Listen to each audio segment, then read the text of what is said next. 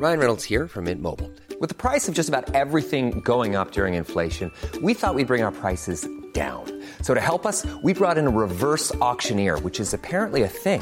Mint Mobile unlimited premium wireless. Ready to get 30, 30, bit to get 30, bit to get 20, 20, 20, bit to get 20, 20, bit to get 15, 15, 15, 15 just 15 bucks a month. So, Give it a try at mintmobile.com slash switch. $45 upfront for three months plus taxes and fees. Promo for new customers for limited time. Unlimited more than 40 gigabytes per month. Slows. Full terms at mintmobile.com. Il est midi, bonjour, soyez les bienvenus. Je suis très heureux de vous retrouver. 12h, 14h, vous connaissez par cœur ce rendez-vous. C'est Midi The Weekend. Deux heures d'information non-stop avec des témoignages, des reportages et bien sûr des débats. Je vous présente l'équipe de grands témoins en grande forme euh, qui m'accompagne dans quelques instants. Mais tout de suite, le sommaire de votre première heure. Au programme, à la une, la rentrée des classes de la nouvelle ministre de l'Éducation nationale, Amélie Oudéa Castera. C'était hier, elle était sur le terrain accompagnée et surveillée par Gabriel Attal. On va évoquer cette rentrée sous plusieurs angles. Tout d'abord, l'angle communication. Gabriel Attal qui s'adresse aux collégiens avec un mégaphone, qui fait des selfies. On en parle. Est-ce que c'était vraiment nécessaire? Et puis l'autre aspect, l'aspect un peu polémique qui monte. Amélie Oudéa Castera a scolarisé ses enfants dans le privé. Cela ne vous rappelle pas quelqu'un? On en parlera avec euh, Thomas Bonnet qui est avec nous. La polémique enfle en tous les cas. Et vous, vous en pensez quoi? On ouvre le débat, bien évidemment. Des polémiques et pourtant une situation qui ne bouge pas beaucoup dans les établissements scolaires. On ira à Mantes-la-Jolie. Les enseignants d'un lycée sont en grève après une flambée de violence, tirs de mortier, départ d'incendie, etc., etc. On vous raconte tout cela. Et puis dans un tel climat, on ira dans un petit village des Alpes-Maritimes où le maire, lui, a décidé de mettre des vigiles devant les écoles primaires. Quelle drôle d'époque, me direz-vous La nouvelle ministre de l'Éducation nationale a du pain sur la planche. Aura-t-elle le temps de tout gérer alors qu'elle est la ministre de l'Éducation nationale, des Sports et des Jeux Olympiques? Thomas Baudet, notre spécialiste politique, aura la lourde tâche de nous répondre. Voilà, vous savez tout, un beau programme en ce samedi, mais tout de suite, le reste de l'info. C'est avec Isabelle Piboulot et Sarine. Bonjour Isabelle. Bonjour Thierry, bonjour à tous. À la une ce midi, un buraliste victime d'un braquage. Les faits se sont passés jeudi matin à Cognac, en Charente. Un homme armé d'un pistolet a fait irruption dans le bar tabac, montant du butin 50 euros. L'individu est désormais en fuite. Le buraliste, lui, est traumatisé. Pour CNews, Jérôme Rampenou l'a rencontré. C'est dans cette rue calme de Cognac que ce jeudi matin, Thomas Brocard et sa femme ont subi une agression dans leur commerce. Une expérience traumatisante. Un individu est rentré dans la boutique à 7 heures et euh, avec une arme au poing en nous menaçant et nous demandant la caisse. Psychologiquement, ça touche quoi. Pour les habitués, ce genre de situation est inacceptable. C'est horrible. Vous êtes venu exprès? Oui, pour les soutenir. Il y a des agressions dans les villages, il y a des vols, il y a beaucoup de choses, des, des meurtres qui se passent, on ne sait même pas le pourquoi du comment. C'est inadmissible. Comme lui, de nombreux buralistes sont victimes d'agressions chaque année. Mais jamais ils n'auraient imaginé que cela puisse arriver ici. On sait que ça peut arriver, mais malheureusement, le jour où ça arrive, eh ben, on ne sait pas quoi faire. Thomas a fait preuve de courage en donnant des petites coupures au compte-gouttes. L'agresseur est reparti avec presque rien. 50 euros. Il risque euh, be- beaucoup d'années de prison pour euh, pas grand-chose. Et nous, on travaille énormément et euh, on subit des choses comme ça. Il y a de plus en plus d'insécurité et, et ça devient pénible. Encore sous le choc, Thomas a déposé plainte et une enquête a été ouverte.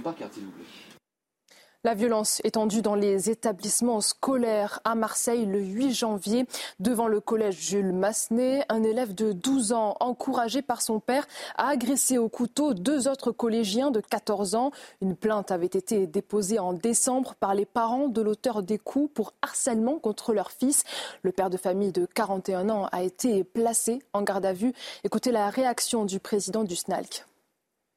On peut passer d'une logique de la justice très vite à une logique de la violence si la justice euh, n'a pas lieu. Puisqu'une plainte avait euh, été déposée hein, déjà à ce sujet, euh, maintenant euh, il est bien évident qu'on euh, est dans une république et qu'on ne se fait pas justice soi-même et qu'on ne menace pas des gens avec un couteau. néanmoins, voilà, c'est possible aussi que l'élève ait été dans une souffrance particulièrement forte sur cette situation de harcèlement à la base. Le nouveau chef de la diplomatie française en déplacement à Kiev, l'Ukraine restera la priorité de la France en dépit de la multiplication des crises, a déclaré Stéphane Séjourné, accueilli par son homologue ukrainien Dmitro Kuleba. Le ministre doit s'entretenir avec Volodymyr Zelensky. Il s'agit de la première rencontre entre les deux pays depuis la décision d'ouvrir des négociations d'adhésion de l'Ukraine à l'Union européenne. L'armée américaine a frappé de nouveau les rebelles Houthis au Yémen la nuit dernière. Au moins un site de la capitale a été touché. Les Houthis avaient renchéri dans leurs menaces contre le trafic maritime international en mer Rouge. Hier, des bombardements britanniques et américains ont visé des sites militaires tenus par les rebelles au Yémen. Et dans ce contexte, le trafic commercial est donc largement perturbé. Les navires en lien avec Israël sont particulièrement les cibles des Houthis. Nos envoyés spéciaux se sont rendus dans l'unique port israélien ouvert sur la mer Rouge, mais quasiment à l'arrêt. Fabrice Elsner et Thibault Marcheteau. Le port d'Elat est un endroit stratégique pour Israël. Façade directe du pays pour le commerce avec l'Asie et l'Océanie. L'activité s'est quasiment arrêtée depuis plusieurs semaines. La plupart des cargos qui allaient et venaient du port d'Elat ne viennent plus. L'activité du bord a baissé de 90% par rapport à avant la fermeture du détroit de Babel Mandeb. L'activité principale de ce port, c'est l'importation de véhicules neufs et l'exportation de potassium. 2400 personnes travaillent ici. L'arrêt des échanges, à cause de la menace des outils en mer Rouge, a un impact direct sur la population. Beaucoup sont au chômage et ont quitté la ville. C'est vraiment triste c'est très étrange. Uh, Personne ne travaille ici. Um, Tout est calme, c'est dur. Uh, de nombreuses nations ont déplacé des bâtiments militaires pour sécuriser cette route commerciale très importante euh, qu'est la mer Rouge, avec notamment des navires américains et britanniques. L'armée israélienne se prépare également à lutter contre les Houthis, notamment sur la ville d'Elat, avec ses batteries de missiles pointées directement sur la mer Rouge. On se retrouve dans un peu moins de 30 minutes pour un prochain point sur l'actualité. Mais tout de suite, top départ de Midi News Weekend avec vous, Thierry. Vous avez raison, top départ. Nous sommes partis jusqu'à 14h. Allez, tout de suite, je vous présente l'équipe de grands témoins qui m'entourent. Une fidèle de l'émission, vous la connaissez, Naïm Fadel, essayiste. Soyez bienvenue. Merci Thierry, bonjour.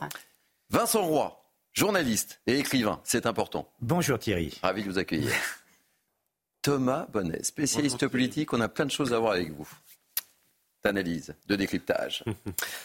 Nathan Dever, c'est toujours un plaisir de vous avoir sur ce plateau. Bonjour. Ravi de vous accueillir. Denis Deschamps. Bonjour. Géopolitologue, conférencier, géopolitologue. Ah oui, il a eu son doctorat. Hein. félicitations. Encore, hein. je, viens, félicitations. je viens de terminer mes études. Voilà, il vient de terminer ses études. Il n'y a pas d'âge pour terminer les études. Allez, parce qu'on a beaucoup de choses à évoquer ensemble, si vous le voulez bien. On va commencer notre émission par la rentrée des classes. Oui, la rentrée des classes euh, de la nouvelle ministre de l'Éducation nationale, Amélie euh, Oudéa Castera. Elle avait son petit cartable. Non, elle n'avait pas son petit cartable. Mais en revanche, elle avait Gabriel Attal, qui était juste euh, à ses côtés, nouveau Premier ministre. Et vous le savez évidemment, son prédécesseur. On va aborder cette rentrée, je vous l'ai dit, sous plusieurs angles. Tout d'abord, premier angle, cette séquence, elle concerne euh, Gabriel Attal. Je vous dis rien, vous la regardez, on commente juste après. Analyse également de Thomas Bonnet. On regarde d'abord Gabriel Attal. Donc on est là avec la nouvelle ministre de l'Éducation nationale qui s'occupe aussi des sports, Amélie Oudéa Castera. Ça va? Ça va, ça s'est bien passé la journée? Vous l'aimez votre collège Bon bah super, travaillez bien.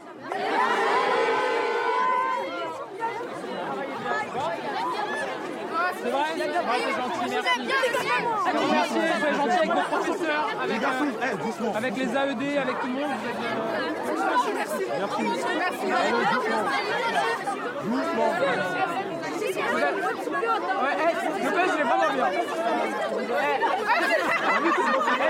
Les deux là, ils sont là, les bons surveillants. Soyez, soyez sages et soyez gentils avec eux. Même avec vos professeurs. Oui, c'est oui, c'est important. Doucement, doucement. C'est important. Doucement. Bon, allez, merci. Merci à vous.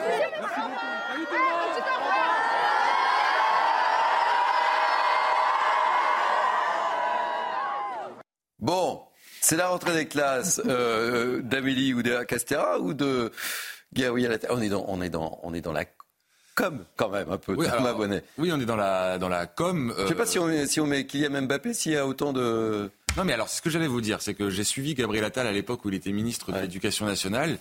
Et c'est vrai qu'il a une cote de popularité auprès des jeunes. Peu de ministres euh, peuvent se targuer d'être, ne serait-ce que connus Mmh. déjà euh, des, des élèves. Donc, il joue de cette euh, popularité pour faire les images et la séquence que, que l'on vient d'observer.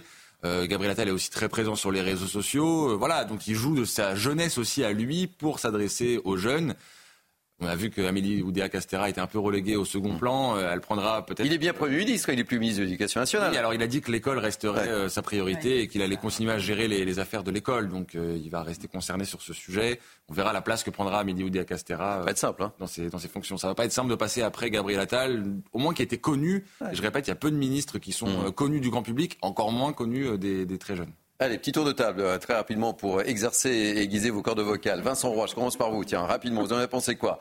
Ah, écoutez. Parce que c'est le rôle du ministre. je, je crois qu'on n'a pas le droit en plus d'utiliser des, euh, des, des mégaphones hein, dans les cours d'école et tout ça. hein. Je crois que Oui, mais là, c'est le, écoutez, c'est le Premier ministre. Bon, il a, Il tous les droits. Et alors, surtout, dans cette école, euh, aujourd'hui, dans cette école républicaine qui souffre quand même d'un certain nombre de problèmes, vous avez vu ce message, parce qu'il faut écouter ce qu'il dit, c'est intéressant. Soyez sages et gentils, soyez sages et gentils avec vos professeurs. Vous voyez, cette école où, où les, où les élèves se promènent euh, parfois avec des couteaux, avec des... Soyez sages et gentils avec vos professeurs. Écoutez, ça fait euh, effectivement de... de euh, euh, notre, notre ami Deschamps disait hors antenne, ça fait un peu Club Med. Euh, effectivement, on est, on est en plein dedans, quoi. Enfin, écoutez, il y a quand même euh, devant, devant cette scène, alors je veux bien qu'il soit très connu, que ça soit une espèce de star, euh, etc. Je veux bien tout ça, mais il y a quand même un certain ridicule. On n'attend pas ça de l'école, je sais pas. On nous a dit de l'ordre, de l'ordre, de l'ordre. Et de l'action, de l'action. de l'action. Alors tout ça, tout ça est très gentil, mais ça reste, ça reste quand même formidablement de la com.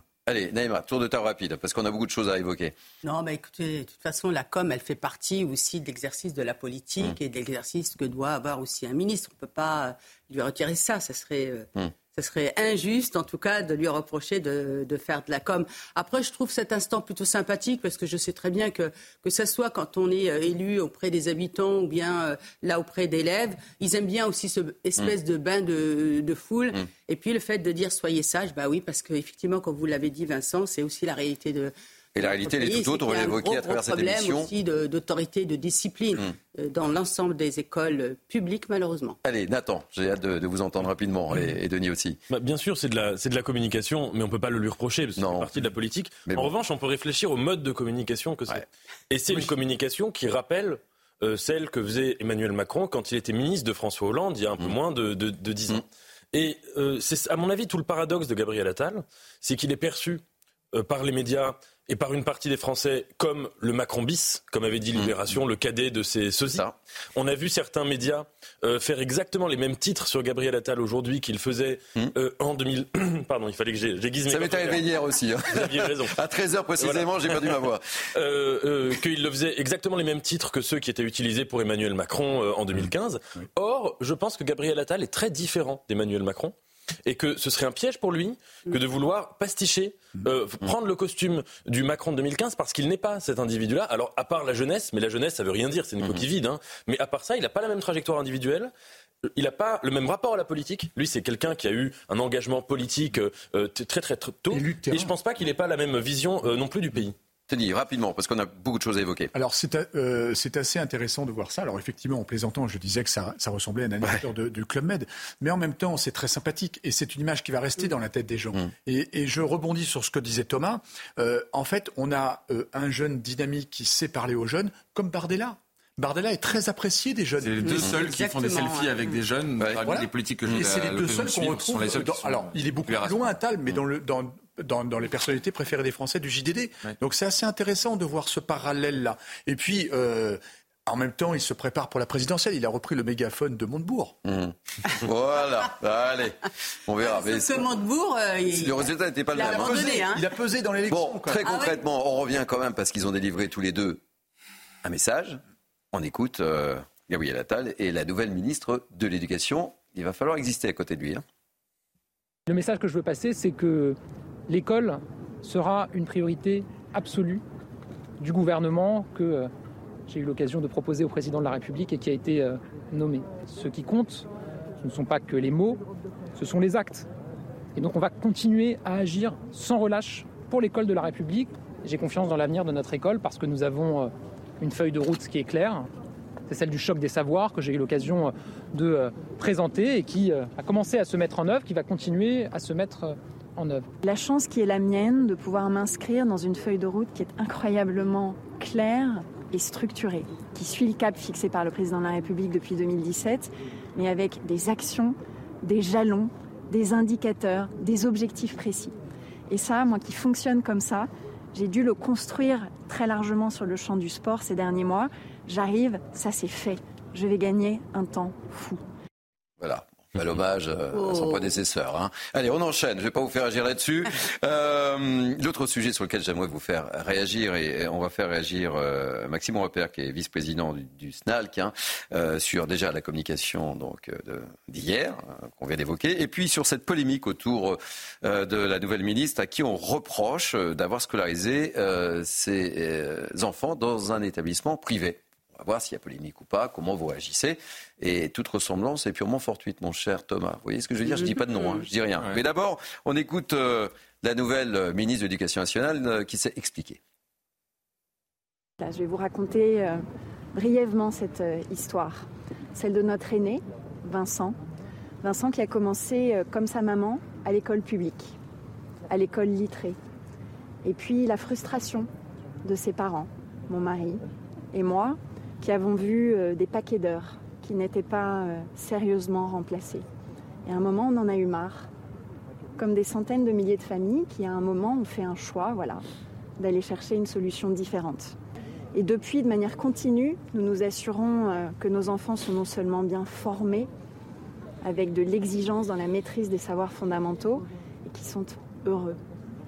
Alors les amis, je vais vous faire réagir bien évidemment, mais on va ouvrir le débat avec Maxime Repère, qui est vice-président du SNALC. Bonjour Maxime Repère, merci d'être avec nous dans Mini News Weekend. On voulait absolument vous avoir. D'abord, un, sur euh, le premier déplacement, la rentrée des classes de votre nouvelle ministre, et deux, sur cette polémique. D'abord, première question, la rentrée des classes, vous en avez pensé quoi, vous? Mégaphone, selfie euh, et la nouvelle ministre, c'est bien, euh, c'est plus Gabriel Attal, hein, le, ministre. On est bien d'accord. Oui, effectivement. Bah, écoutez, oui, j'ai vu, euh, j'ai entendu une voix qui portait fort, mais au niveau du SNAL, ce que nous attendons surtout, ce sont euh, des actes et des, et des, décisions qui portent. Si vous voulez. Donc, euh, euh j'ai euh, vu également ces, images. J'ai entendu cette déclaration. Alors, je vous le dis tout de suite, hein, le fait que notre nouvelle ministre mette ses enfants dans le privé, c'est une décision qui relève du privé, qui est personnelle. Hein. Moi, je n'ai pas, je n'ai pas à commenter ce choix-là. Par contre, effectivement, dans les justifications avancées, eh bien, écoutez, simplement quand même vous dire une chose, c'est que ces heures de cours non remplacées, évaluées à 15 millions d'heures par an, ce n'est pas de la responsabilité des enseignants hein, qui seraient absents pour des raisons de santé, puisque je rappelle que les personnels de l'éducation nationale sont moins absents pour raison de santé que euh, les autres salariés, hein, que ce soit du, privé ou les, autres fonctionnaires euh, dans le public. Hein, mais c'est tout simplement lié à une politique éducative destructrice menée depuis euh, des années.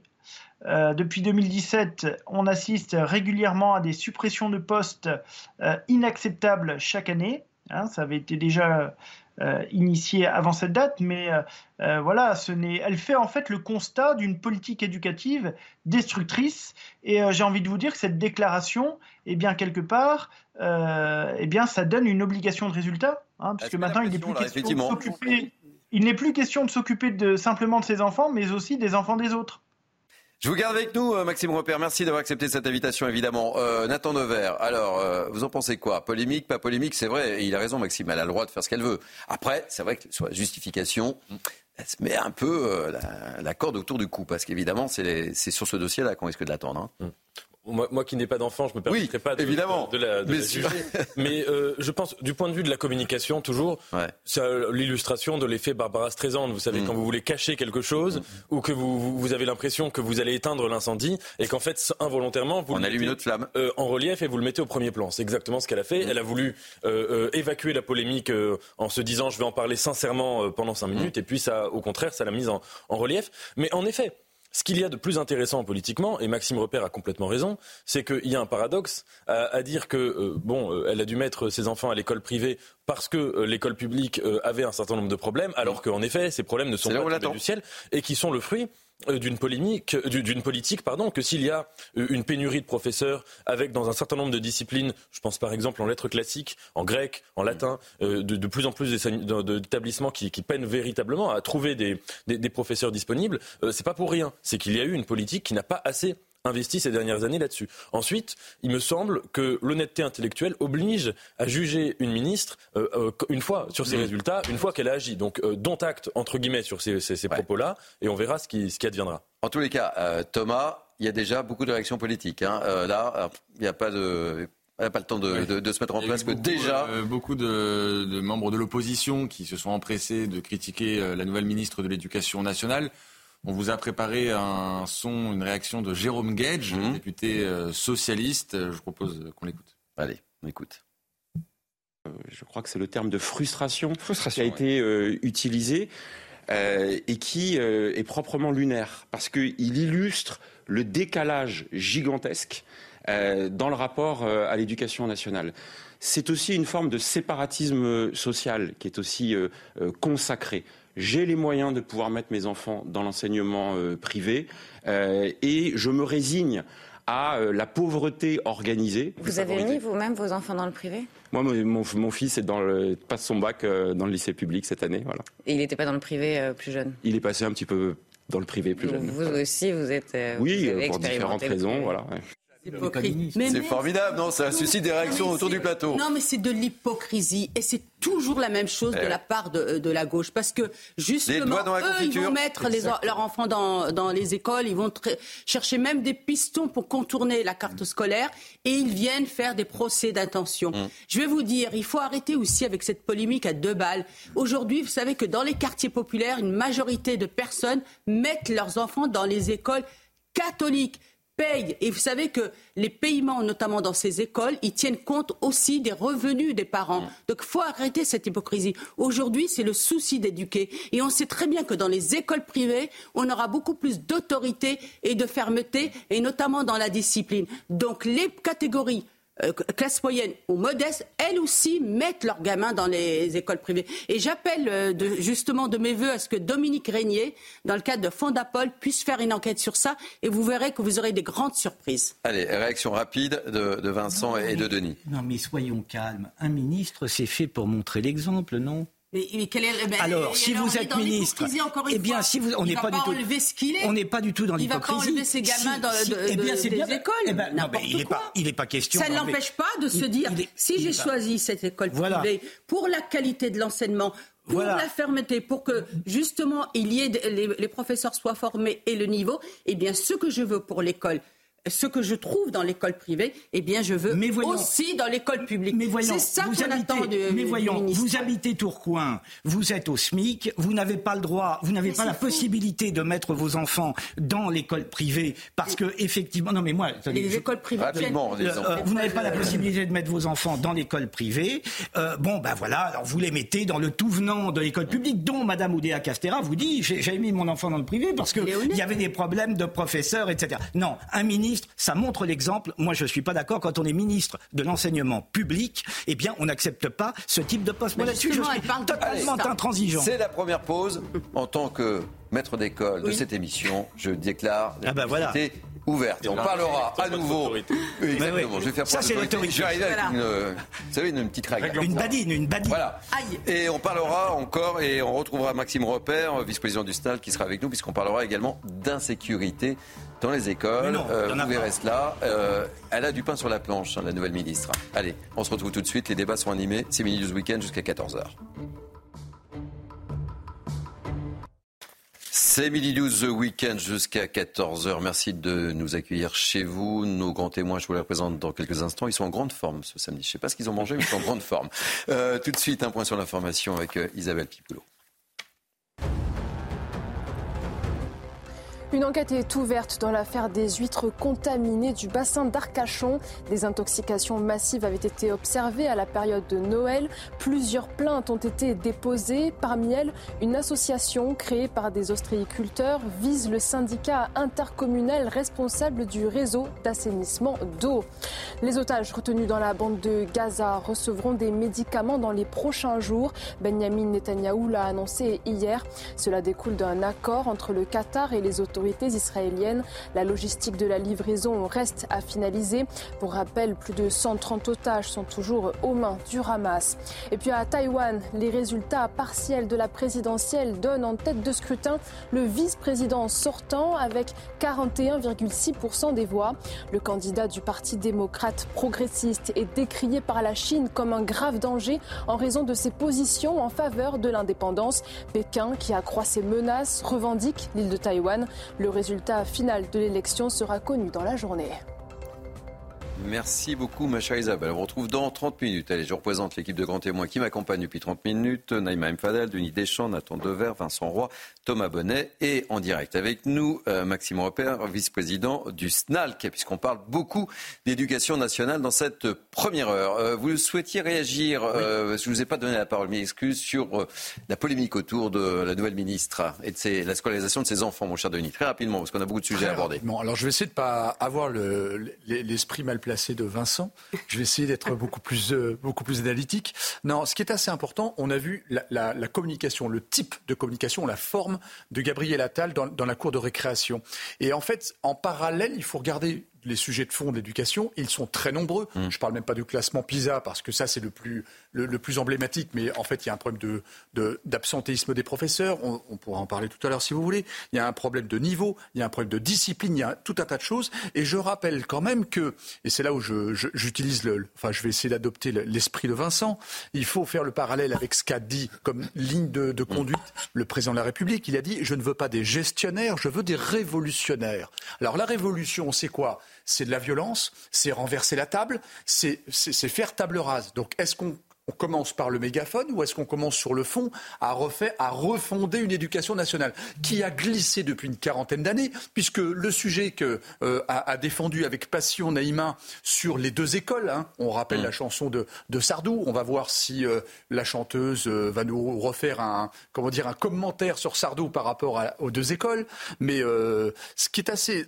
enfin ce qui est très important, c'est que les sujets sont tellement cruciaux pour l'avenir de la nation qu'en réalité on se focalise sur le mégaphone alors qu'en réalité c'est pas des gestionnaires qu'il nous faut c'est pas des révolutionnaires c'est des visionnaires Oui, il faut et ça faire- n'a rien à voir Il faut, faut faire attention avec les révolutionnaires. hein. Ils ont tous fini sur l'échafaud. Ils ont en général des carrières aussi courtes ou aussi écourtées que leur corps. On fera réagir Maxime Repère sur ce que vous venez de dire. On va justement rentrer dans le concret. Et pour rentrer dans le concret, on va prendre la direction de Mantes-la-Jolie. Pourquoi Mantes-la-Jolie? Parce qu'en fait, la situation était très très tendue avec des professeurs qui sont en grève depuis le début de la semaine. Ils sont quelque peu découragés, ils sont usés par des violences et des menaces et des incivilités à répétition. On voit tout cela avec Isabelle Piboulot, Solène Boulan et Bamba Gaï. Et on poursuit et on ouvre le débat. Ça fait partie des priorités également de la nouvelle ministre. En grève depuis lundi, une quarantaine d'enseignants du lycée Jean Rostand tirent la sonnette d'alarme. Depuis la rentrée de septembre, les incivilités se multiplient. Les élèves témoignent. Des bruits de feux d'artifice, etc. Ça dérange, ça nous déconcentre. En plus, euh, c'est dangereux pour nous, pour les profs, etc. Cette année, je passe le bac. J'ai un peu peur. En études supérieures, on sera retardé. On a loupé beaucoup, beaucoup de cours et bah. Et ça amène plus de difficultés. Ça fait de la peine aussi pour les profs qui n'ont rien demandé et qui juste sont là pour euh, faire leur travail. Élément déclencheur de la grève, des menaces proférées contre une professeure d'histoire-géographie à son domicile pendant les fêtes. Ce jeudi, les enseignants ont manifesté devant l'hôtel de ville de Mantes-la-Jolie pour faire part de leur calvaire. Les collègues sur place se sentent abandonnés. Je comprends tout à fait euh, que euh, nos collègues appellent, en appellent directement aux élus. L'école, ce n'est pas un no man's land, euh, si vous voulez, une, une zone de non-droit, telle que pourraient le croire certains élèves de cet établissement.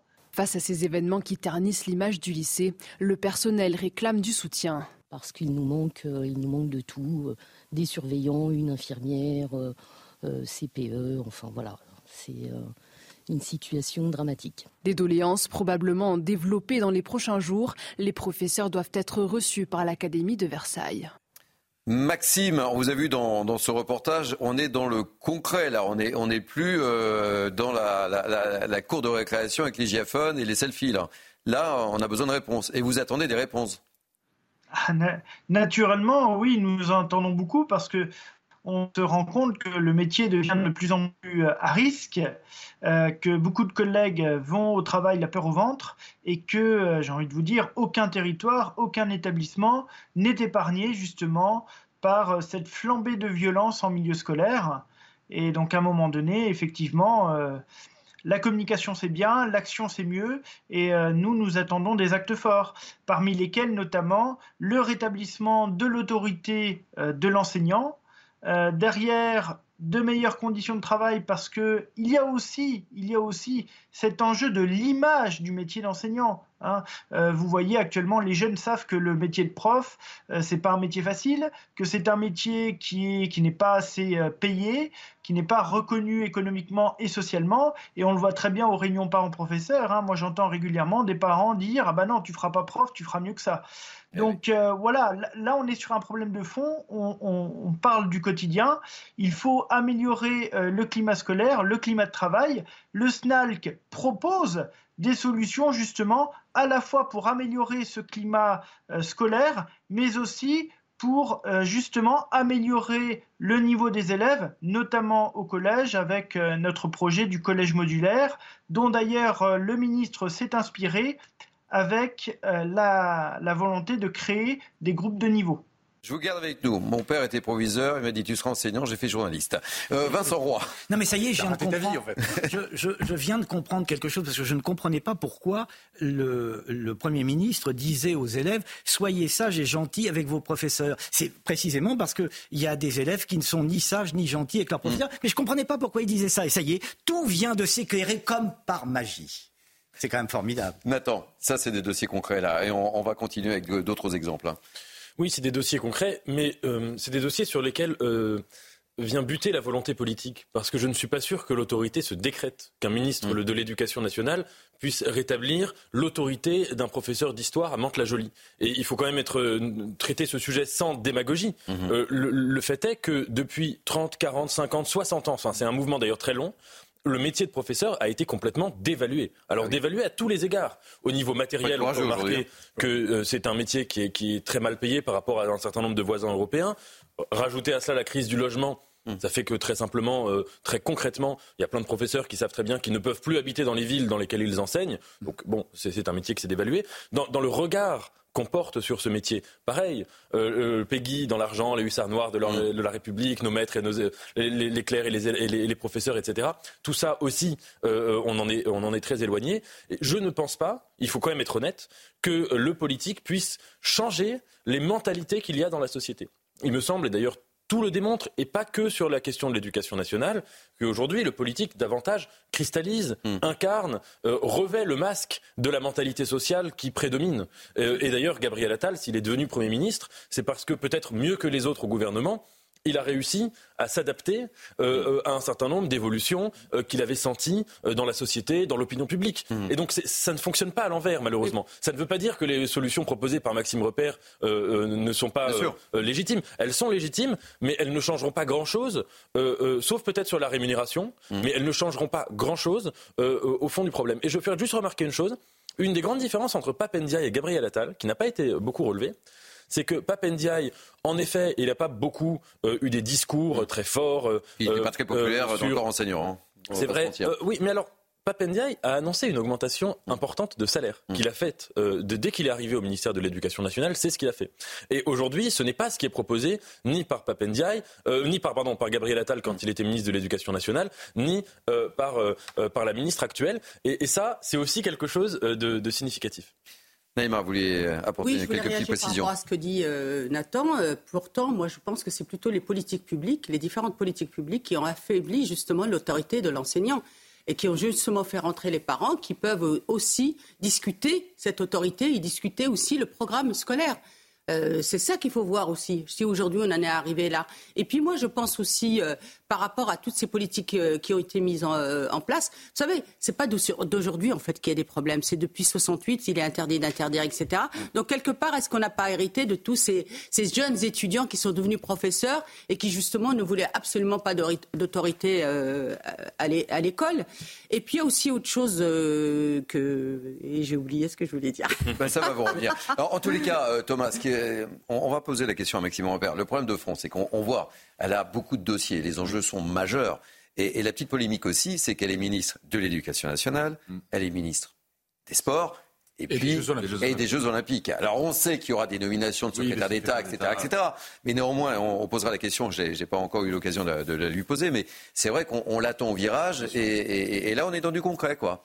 Oui, c'est sûr qu'elle a un portefeuille qui est gigantesque. Euh, Sans doute devra-t-elle être aiguillée et euh, aidée par euh, des secrétaires d'État qui seront nommés, nous dit-on, plutôt la semaine en 8, si je puis dire, donc dans, dans 10 jours environ.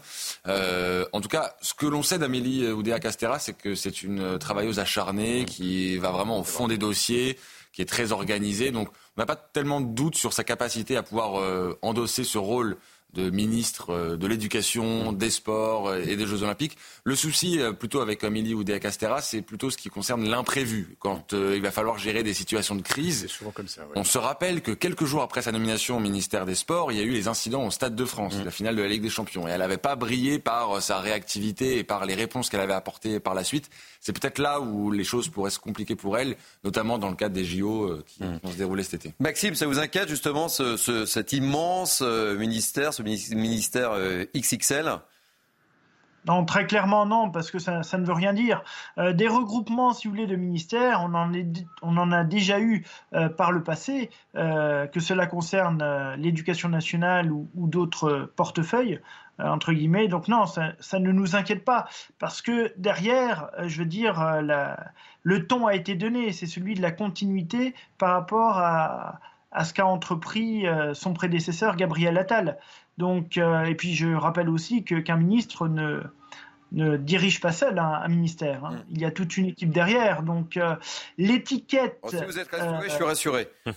de nomination, voilà, ne, ne, ne, ne, m'inquiète pas plus que ça. C'est surtout les décisions qui seront prises.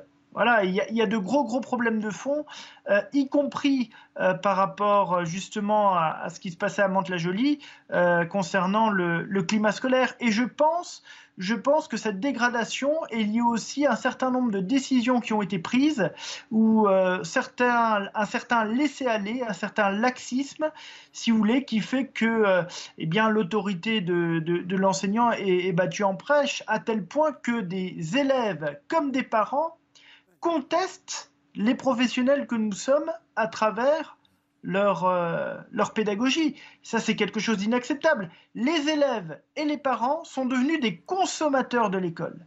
Et en fait, on arrive, on a intégré les parents dans euh, l'équipe éducative, ce qui n'est pas une mauvaise chose en soi, mais derrière, il faut qu'il y ait aussi une forme de responsabilisation. Il faut responsabiliser les élèves lorsqu'ils commettent euh, des fautes, lorsqu'ils commettent des délits, lorsqu'ils commettent des crimes, et il faut en faire de même avec les parents et avec les familles. On ne peut pas tout faire reposer sur les épaules des professeurs, parce que je rappelle, nous ne sommes pas là pour élever les enfants des autres. La première cellule d'apprentissage d'un enfant, c'est la famille. Ce n'est pas l'école. Ça va faire plaisir d'un même Fadel, hein, c'est son credo. Euh, je vous garde avec nous parce qu'on a encore un seul sujet euh, sur lequel j'aimerais vous faire réagir. Euh, vous vouliez réagir vous aussi Oui, à la, suite de très ce que rapidement. disait, à la suite de ce que disait Nathan, je crois que ce qui a beaucoup changé depuis et, et maintenant depuis de nombreuses années, c'est notre rapport, c'est tout à la fois notre rapport à l'école et par conséquent notre rapport au savoir.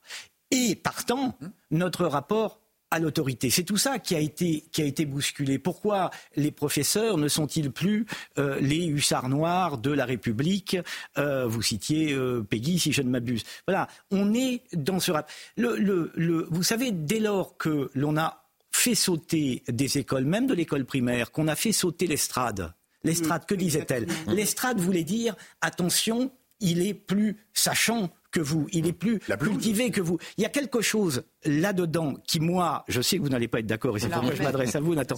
Euh, il, y a, il y a quelque chose là qui a, d'une certaine façon, défié ce, une autorité dite de compétence. Et c'est ça qui est, aujourd'hui remis en cause. Vous savez, euh, j'ai vu dans bien des écoles les élèves ou les petits-enfants d'ailleurs, euh, ça se fait beaucoup, tutoyer leur instituteur ou tutoyer euh, après leur professeur. C'est-à-dire mettre tout cela, l'élève et le professeur, sur le même plan.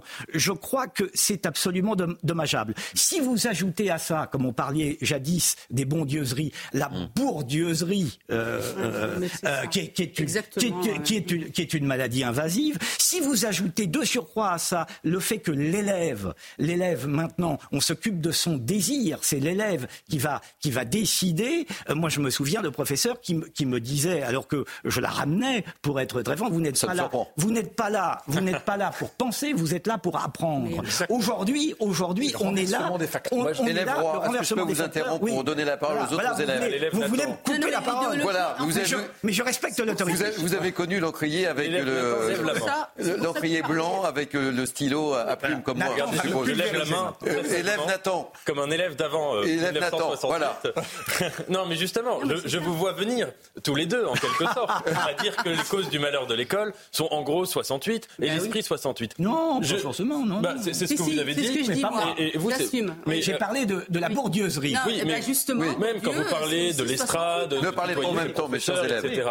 Il me semble au contraire, d'abord sur mai 68, que ça a été un moment énorme, au contraire, dans l'importance du prestige des professeurs, des, des, des, des, professeurs de lycée, des professeurs d'université, etc. Ça a été un des grands moments où la recherche française, la pensée française, l'intellectualisme français, d'ailleurs, s'est imposé, a fleuri dans le monde entier, désigné sous ce nom un peu euh, réducteur, de la French Theory. Premièrement. Deuxièmement. Avec Derrida euh, notamment. À tort, et de le... à tort ou à raison d'ailleurs. mais justement, ça Plutôt nous a à fait raison du mal, qu'à tort, ça a été un grand moment de, de, de grandeur euh, intellectuelle euh, française. Deuxièmement, euh, ce que vous dites sur, sur, sur tutoyer son professeur, moi ça me rappelle une anecdote intéressante, c'est que quand, Jean-Paul Sartre a, euh, a, eu son premier poste euh, au Havre, euh, il a instauré justement le tutoiement. On était en 1928, 29, 30, donc c'était vraiment très très précurseur à l'époque. Il a instauré ça avec ses élèves en leur disant on supprime toute forme d'autorité. Résultat, parmi ses élèves, il y a eu euh, parmi les contributeurs les plus éclairés, les plus intelligents euh, de la revue Les Temps modernes. Vous y euh, voyez une relation de cause à effet? Non, Le fait de tutoyer, mais vous donnerez un... Non, mais par contre, je ne vois aucune relation de cause à effet entre l'autorité hum. euh, de l'estrade, l'autorité du vouvoiement, l'autorité du respect quasiment un peu religieux ou superstitieux qu'on vouerait à cette figure comme ça, qui serait en soi divine du professeur,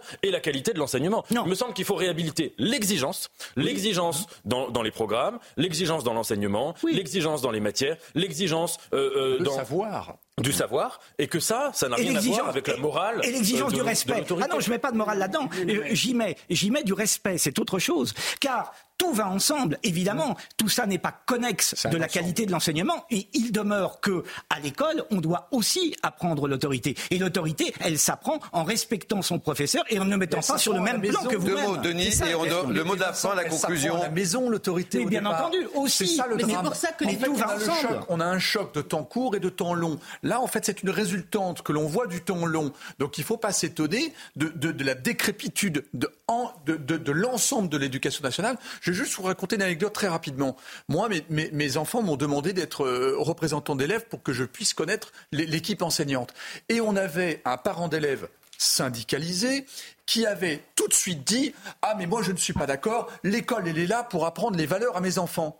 Non, Non, mais- mais, non. hurlé, bien sûr que non, Mais- parce que c'est à lui de faire Mais le boulot même chez les lui, gouvernants et on la est là dans le temps de Denis, savoir à l'école. Denis, Deux- même deux- les, même deux les mots rapidement, parce que ça va être l'heure de la même chose. récréation On de la première partie. Éducation, déjà l'appellation éducation nationale, transmettre les valeurs républicaines, blablabla. Aujourd'hui, non, c'est la connaissance et le savoir Allez, qui deux mots, deux mots Nathan, et je remercie Maxime Repère. Deux mots Nathan, rapidement. Un, tout petit mot. Il y, a, un sujet dont on ne parle pas beaucoup, mais qui est pourtant majeur. C'est cette histoire de l'uniforme. Qui, qui, qui, qui. C'est vrai, si on n'en parle plus. était- Oui, on n'en parle plus, mais ça, devrait donner lieu. ça mais ça n'a pas donné lieu à un débat à la hauteur, parce que ce serait un, un changement énorme. Vous savez, on dit toujours qu'il y avait des uniformes avant mai 68. D'abord, c'est faux. Il y avait des blues, c'était pas des uniformes. Oui, oui, Donc ce serait vraiment une blouses, ouais. première dans Oui. l'histoire de, de Eh la bien, France revenons à l'uniforme. moderne. Ce sera deux ans. revenons, c'est pas revenons, ce serait instaurons l'uniforme Bah, d'abord. Et moi, je trouve Ça faisait partie ça- des priorités de Ah bah, Gabriel Pour vous, c'est pas bon. ah bah c'est la vision. Mais mais on peut- ça me C'est fait rire que vous Solaire, s'il était vivant, il aurait dit c'est le cauchemar. Les amis, laissez Solaire. Société ne peut c'est la récréation de Mini News. Que j'adore. C'est l'heure de la récréation. Des règles, des rituels, et on a besoin à l'école justement qu'il y ait ces règles. Faudra Vous, vous savez, Samira, qui m'aide à préparer cette émission, me dit Tu vas aller au piquet. Sa- Samira qui m'aide à préparer cette émission parce que je suis en retard. Moi, je vais aller au piquet parce que je suis en retard. Maxime Repère, je voulais vous donner la parole, mais mes élèves sont très dissipés. Merci de votre participation, c'était important de vous avoir. Euh, la récréation dure quelques instants, pas très longtemps, et on vous retrouve juste après. Merci, euh, Merci. Thomas Bonnet, Avec c'était très intéressant. Je vous mets 18 sur 20. Ah, c'est bien. C'est pas mal.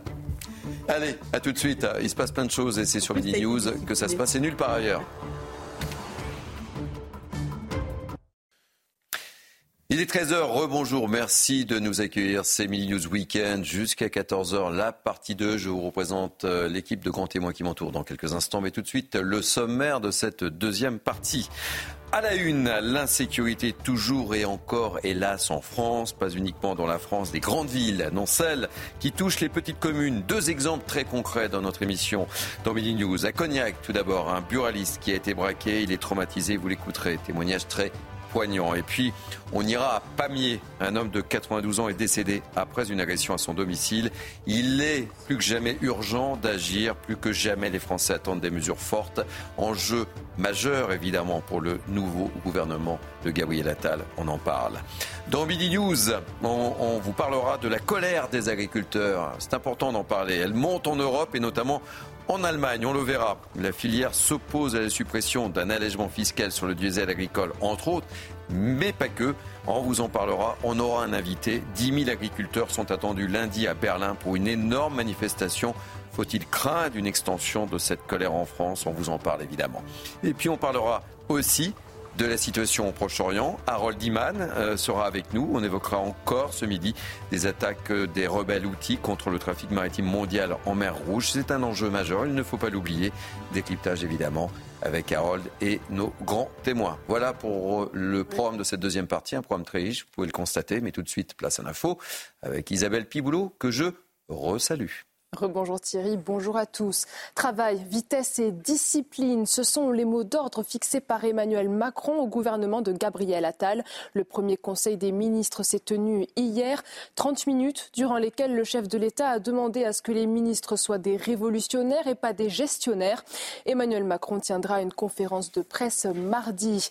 En attendant, les ministres sont sur le terrain. Gabriel Attal se rendra cet après-midi au CHU de Dijon. À ses côtés, la ministre du Travail et de la Santé, Catherine Vautrin. Au programme, une visite des urgences et de la plateforme de régulation du SAMU dans un contexte plus que critique pour le domaine de la santé. Illustration au CHU de Nantes où deux personnes sont décédées aux urgences en l'espace de deux semaines, faute de lits disponibles. L'équipe médicale épuisée réclame l'embauche massive de personnel et la réouverture de tous les lits fermés depuis dix ans. De Michael Chailloux. À Nantes, les urgences sont surchargées depuis début janvier, jusqu'à 270 patients accueillis en 24 heures. Selon Force ouvrière, au moins deux personnes seraient décédées, dont une femme de 86 ans malade du Covid et présentant des comorbidités. Je ne peux pas dire aujourd'hui qu'il y a eu de dysfonctionnement de prise en charge.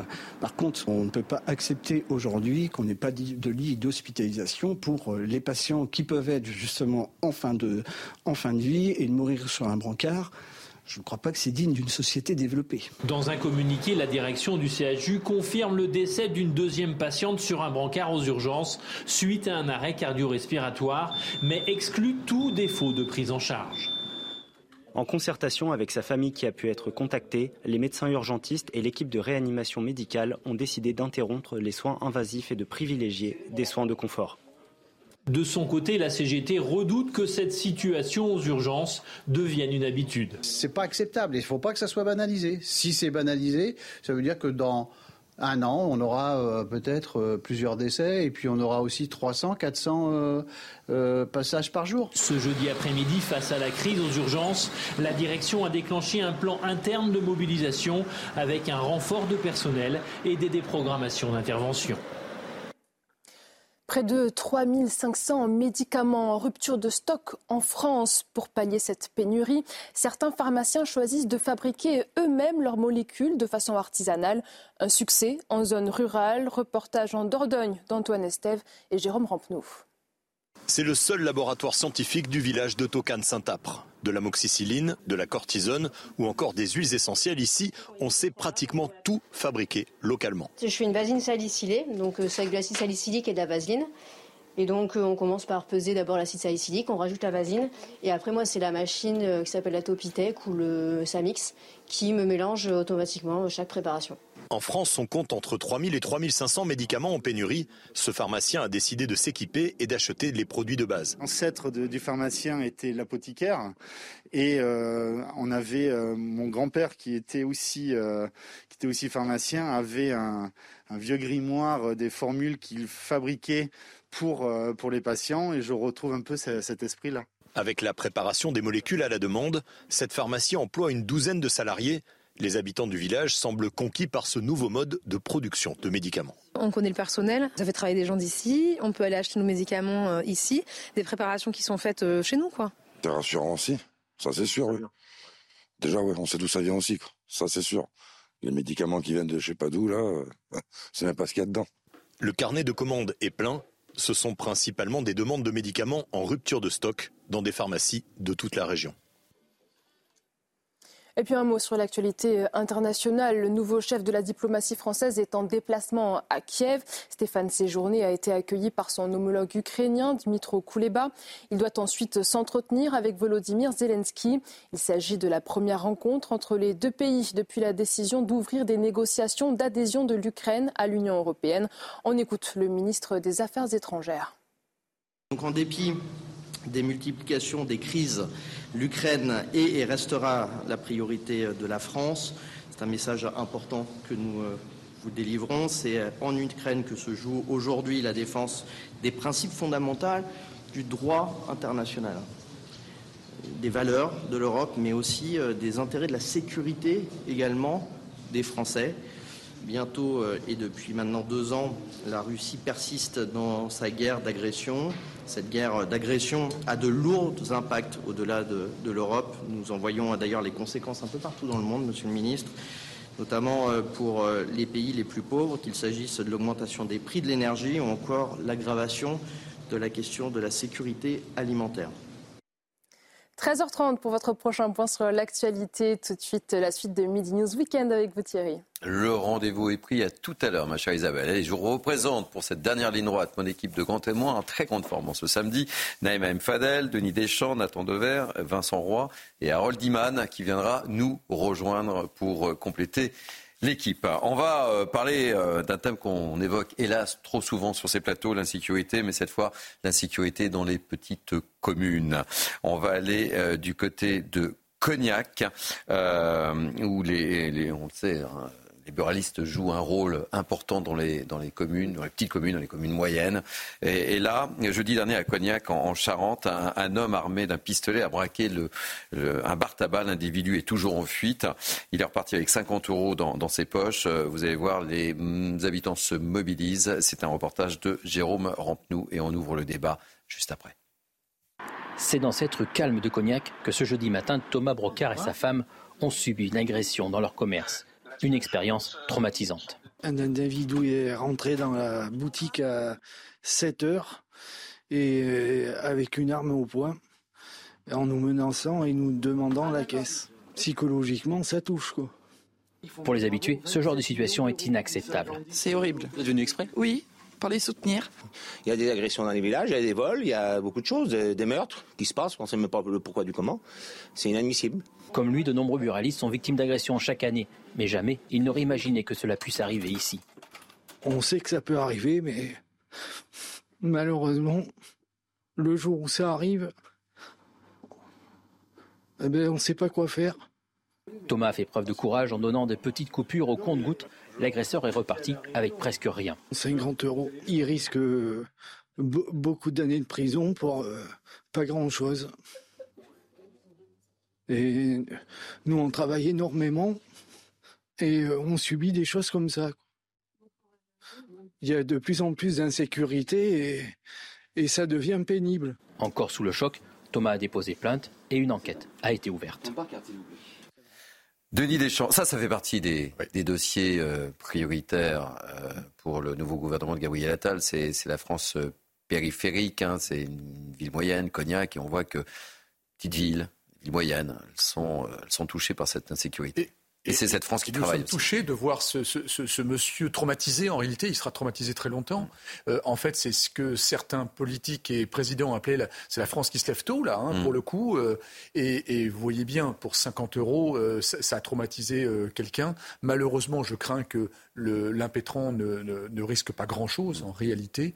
Moi, ce qui m'ennuie derrière ça, c'est qu'il y a tout un, toute une vision des choses qu'il va falloir remettre à plat et, bien sûr retraiter. C'est un des débats que j'avais eu sur ce plateau d'ailleurs avec Nathan euh, il, y a quelques, il y a quelques semaines sur l'insécurité justement et sur la quantification de l'insécurité.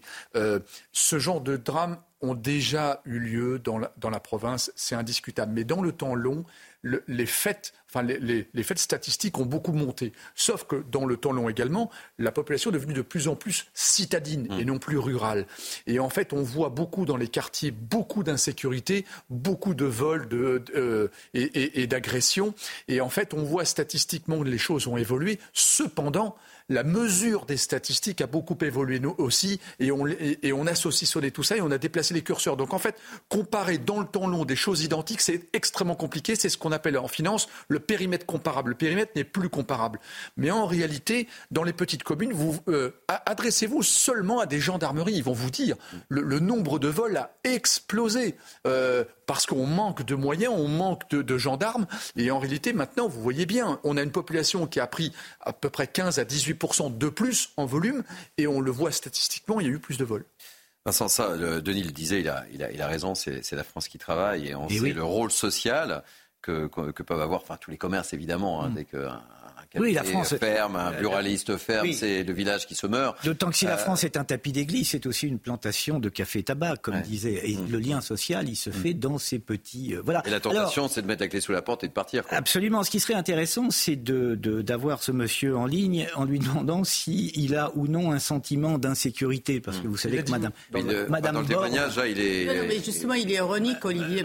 oui, Madame Borne, euh, Madame Borne nous a expliqué qu'il n'y avait qu'un sentiment d'insécurité sécurité. Mm. Et, depuis euh, des années, euh, la gauche plaide pour le sentiment d'insécurité. C'est son, c'est son mot d'ordre, c'est son, c'est son, son tic de langage, c'est son, c'est son antienne. Or, là, on voit bien que maintenant, même dans les zones rurales, eh bien, l'insécurité grandit elle, devient de plus en plus importante. Elle échappe d'une certaine manière, enfin elle échappe, elle, s'échappe aussi des villes pour, pour aller atteindre euh, l'immense euh, province française. Et je dis cela sans ironie, le mot province étant un, très joli mot. Et je, et je, crois que la France qui se lève tôt, mmh. précisément, celle-ci, la, France qui travaille, qui se lève tôt, ne supporte plus de vivre mmh. dans cette réalité de l'insécurité et non pas du tout dans ce sentiment d'insécurité sécurité. ce n'est pas, un sentiment, c'est une réalité palpable et on voit bien euh, ce monsieur qui a été extrêmement choqué. Ah oui, à la limite, il est au bord des larmes. Euh, Naïma et, Nathan. D'ailleurs, les derniers chiffres de la délinquance pour 2023 esquissent cette euh, société le l'ensauvagement. Hmm. Et c'est des chiffres du ministère de l'Intérieur. Je vais vous donner quelques chiffres. Les violences volontaires ont augmenté de 63%. On est passé de 222 000 faits à aujourd'hui 362 000, soit 1000 faits de délinquance par jour. C'est énorme. Euh, les villes petites et moyennes, bien sûr, évidemment, sont touchées aujourd'hui. 600 cambriolages par jour, plus 11%. 400 vols de voitures. 1300 escroqueries et 6% de hausse d'homicides. Ça fait 3 par jour. On a aujourd'hui 87 000 par an faits de violences sexuelles, soit 240 Ils viennent par ces jour. chiffres euh, Le ministère de l'Intérieur. Ministère de l'Intérieur. Ouais. En 1992, vous aviez 88 000 mineurs mis en cause. Aujourd'hui, en, deux- enfin en 2019, parce qu'on a les chiffres de 2019, 190 000 mis en cause. Nathan euh, Dever, très rapidement. Alors, plusieurs choses. D'abord, je suis d'accord avec Vincent sur deux points. Pour une fois. Alors là. Pour une fois, on peut, on peut avoir des, des points d'accord. C'est un lieu de débat, mais ça peut être un lieu de consensus parfois. Non, mais il faut le noter. Non, non, mais on est souvent d'accord. Non, mais on est sous, bien sûr, on aime être en désaccord. Ouais. Mais euh, d'abord, oui, le- le- cette expérience que raconte ce, ce buraliste, Mm. euh, j'imagine qu'elle a été euh, absolument euh, traumatisante. On a vu son émotion dans le sujet. Et en effet, dans beaucoup de villes, dans beaucoup de villages ou de petites villes, les euh, bars tabac sont des lieux de socialisation euh, majeure. Et en effet, euh, un bar tabac qui ferme, Ouais, oui. c'est la vie euh, de, de- de- de la petite ville ou du village qui euh, devient plus, plus terne, qui dépérit un Mm. peu avec moins de, de liens sociaux. Donc ça, c'est une chose qu'il faut, qu'il faut remarquer. La deuxième chose avec laquelle j'étais d'accord, euh, sur laquelle j'étais d'accord avec Vincent, c'est euh, l'expression sentiment d'insécurité ne veut rien dire. C'est une sorte de, de phrase un peu euh, euh, pour, mais, enfin pour journaliste entre guillemets, je le dis sans, sans Mm. méchanceté, mais pour créer pas des, comme ça. des débats médiatiques. Bien sûr. Mais sentiment d'insécurité, ça veut juste dire la peur. En fait, c'est, c'est- il faut- faudrait juste arrêter d'employer cette périphrase ridicule pour dire la peur. Et qu'il y ait des gens, des femmes notamment, dans, dans, dans, dans les villes, euh, quand elles sont la nuit, ou, ou pas que des femmes, mais qui puissent avoir peur, c'est tout à fait naturel et normal. Et en effet, on peut citer euh, euh, un chiffre qui est, euh, qui est éloquent. Dans les transports en commun à Paris, euh, 100% des femmes ont déjà été ou bien agressées, ou bien harcelées, ou bien insultées, ou bien victimes de frotteurs. Donc c'est tout à fait logique à partir de là que, euh, notamment quand les femmes prennent euh, le métro à Paris, eh bien, euh, je ne dis pas qu'elles y vont en tremblant, mais en tout cas qu'elles aient des réflexes de, de vigilance. Ouais. Ça, c'est une chose. La chose ensuite, c'est comment on passe de ça, plus le fait qu'en effet, il y a des faits divers des- qui, qui peuvent avoir lieu, et ensuite vers un euh, bilan euh, global sur la société. Et le mot d'ensauvagement, c'est invité dans notre, dans notre débat. Ah oui, ça, c'est- mais euh, ce mot-là, euh, si vous voulez, les, les violences, elles sont totalement multiples. Dire qu'il y a une augmentation, par exemple, des violences euh, dans des cambriolages. Dire qu'il y a une, une, une 600 augmentation. par jour. Et bien sûr, et, et c'est très important, on l'a vu au moment du coronavirus, il y a eu une, une- une montée importante et puis euh, elle est restée à peu près euh, figée. Mais ensuite, toutes les violences, euh, euh, si on regarde les choses dans le détail, il y a aussi des violences qui euh, baissent en France. Euh, je le dis, je le rappelle, je le dis souvent, mais les homicides, si on prend leur tendance depuis 20 ou 30 ans, ont sensiblement baissé. Alors il y a peut-être plusieurs causes, en effet, euh, euh, vous savez que les, les, les Et une tentatives augmentation de d'homicide... 6% quand même. Vous citiez Des vous avez homicides. dit, deux- 2019 Euh, C'était peut-être par rapport à 2018, je ne sais pas sur ce Il chiffre exact, 6%. mais si vous regardez par Moins rapport que le- le au reste, début des années 6% 2000 ou aux années même. 90, il y a moins d'homicides. Alors il y a peut-être plus de tent- euh, Une des explications qui est souvent invoquée, c'est de dire qu'il y a plus de tentatives et que euh, les, les urgences aussi ont fait des progrès. Il y a peut-être plusieurs causes, mais, mais si vous voulez, il ne faut pas prendre un seul capteur et ensuite étendre le diagnostic sur tout euh, ce qui relève de mais qu'est-ce que l'insécurité au tu- sens euh, vous voulez dire, Nathan? Vous voulez dire qu'en fait, si j'essaie de comprendre, hein, qu'il y a peut-être ces, agressions ou ces cambriolages ou ces vols, dans, euh, notamment ce qu'a vécu ce, monsieur, mais qu'en fait, il n'y a pas d'augmentation. Euh, c'est juste que peut-être qu'on les met plus en, lumière ou, parce que ça entraîne effectivement une peur, c'est ça que vous voulez dire. Mais je vais vous dire, euh, aujourd'hui, au quotidien, vous parliez des transports. Moi, moi, j'ai pris beaucoup, beaucoup dans le cadre de mon travail, les transports. J'ai vu la différence. Je ne veux plus les prendre. Je prends ma voiture. Vous voyez ce que je veux dire? Et je vais les transports en commun, vous prenez ça. Il n'y a plus d'agents. Auparavant, vous aviez des agents. Maintenant, il n'y en a plus. Et même la SNCF ne met plus d'agents. Et même quand vous les prévenez, vous avez personne qui intervient. Et ça, c'est une réalité. C'est-à-dire que la réalité des agressions ou de tout ce que peuvent subir les femmes, c'est une réalité au quotidien. Allez, vous voyez C'est pas un sentiment. C'est On, on continue justement pour Euh, illustrer c'est cette pour ça qu'on situation. parle d'ensauvagement. On poursuit le débat justement. Je, je vais vous amener du côté de, de Pamiers où on voit que les petites communes ne sont pas épargnées par, par ces violences. Euh, à Pamiers où un homme de 92 ans euh, est décédé après ce qu'on appelle un homejacking, après une agression euh, à son domicile. Explication André Berthoud et on poursuit le débat. Je vous donne la parole évidemment, euh, mon cher Vincent. Il était entre la vie et la mort. Il a finalement succombé à ses blessures. Dans la nuit de lundi à mardi, un nonagénaire s'est retrouvé nez à nez avec deux cambrioleurs. Les malfaiteurs l'ont alors roué de coups avant d'ouvrir son coffre-fort et de prendre la fuite à bord du véhicule du retraité. Selon un expert en sécurité, les personnes âgées sont malheureusement des cibles faciles. Ce monsieur avait sûrement été repéré, euh, le pauvre, pour quelqu'un peut-être d'aisé et seul euh, à un âge très avancé. Donc c'était une cible facile. Les homejacking se succèdent depuis plusieurs semaines, un phénomène de plus en plus fréquent, mais surtout violent, selon ce spécialiste. Ce homejacking-là, euh, sur ce monsieur de cet âge, prouve euh, que tout peut arriver partout, que ce soit en province, que ce soit dans une grande ville, que ce soit au plus profond de la France, et qu'il n'y a aucune limite euh, quant à la violence dans le mode opératoire pour commettre ce homejacking. À ce jour, les suspects sont toujours en fuite. Une enquête a été ouverte pour vol précédé, accompagné ou suivi de violences dans un lieu d'habitation et en réunion. Les investigations ont été confiées au commissariat de Pamiers et à la police judiciaire de Toulouse. Voilà, Pascal Bito Panelli, qu'on connaît bien sur le plateau de CNews, dit qu'effectivement, tout peut arriver partout aujourd'hui. Et ça, c'est un constat sévère quand même. Hein. Il y a quelque chose de très impressionnant dans ce contexte. Euh, tout à l'heure, on, avait, euh, on a évoqué, je crois que c'est Naïma qui a évoqué le mot d'ensauvagement. Vous vous rendez compte Lorsque maintenant on se retrouve dans un cas de homejacking, c'est-à-dire que vous avez un individu qui rentre ah, dans une maison, il y a là un nonagénaire on va s'attaquer à un nonagénaire. Enfin, c'est le. Regardons ce qui se passe dans cette société. C'est le pire du pire quand même. Aller s'attaquer à une personne âgée, incapable de se défendre. Là, quand on parle d'ensauvagement sur ce segment-là hein, uniquement, car je suis d'accord avec les préventions de Nathan quant au mot au sens général. Mais là, il faut être un sauvage mm. pour aller s'attaquer à un nonagénaire de la sorte. Vous avez vu qu'à Rennes, on n'aura peut-être pas le temps de traiter. On n'aura pas le temps. Mais on met en place des brigades d'incivilité pour contrer l'incivilité. Mais on est tombé, on est au fond du fond, je veux dire. Et quant à tout à l'heure, je voulais réagir à propos de l'augmentation des chiffres. Il y a quelque chose qu'on n'a pas dit, que je vais dire, qui ne fait plaisir à personne, mais il, est, il me paraît absolument évident que l'augmentation des chiffres euh, d'exactions en tout genre est à corréler évidemment avec une immigration incontrôlée. Je veux dire, il faut, il faut dire les choses. Il y a un moment où il faut dire les choses. Pourquoi est-ce que les chiffres augmentent? Ça n'est peut-être pas la seule cause. En tous les cas, c'est l'une des causes. Je vois, je vois que Nathan est prêt à hmm. fourbir ses armes. Ah, mais il y a évidemment une corrélation, les deux chiffres, l'augmentation des chiffres d'incivilité et d'exactions en tout genre est, connexe. Je ne dis pas que ce sont les étrangers qui créent ça. Je dis qu'un afflux migratoire, un afflux migratoire est responsable quand même d'un certain nombre de désordre. le multiculturalisme ne soigne rien. Alors, il faut le dire. Nathan souhaite réagir et euh, deux secondes euh, parce qu'en fait, on va marquer une pause de réclame. Ah ben.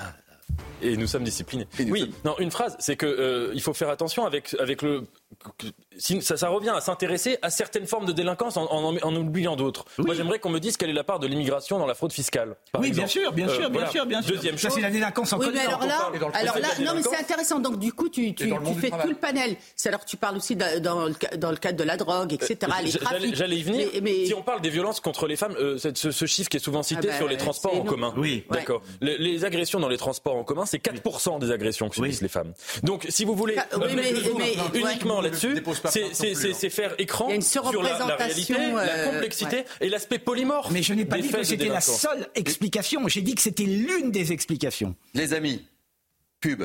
Pub. C'est l'heure de la pub et on parlera de nos amis agriculteurs. La colère gronde en Europe, notamment en Allemagne. On aura un invité avec nous. Euh, je vous amènerai euh, dans le Cantal. On sera avec euh, Cédric Vielmontel, qui est éleveur bovin à Sourniac, dans le Cantal.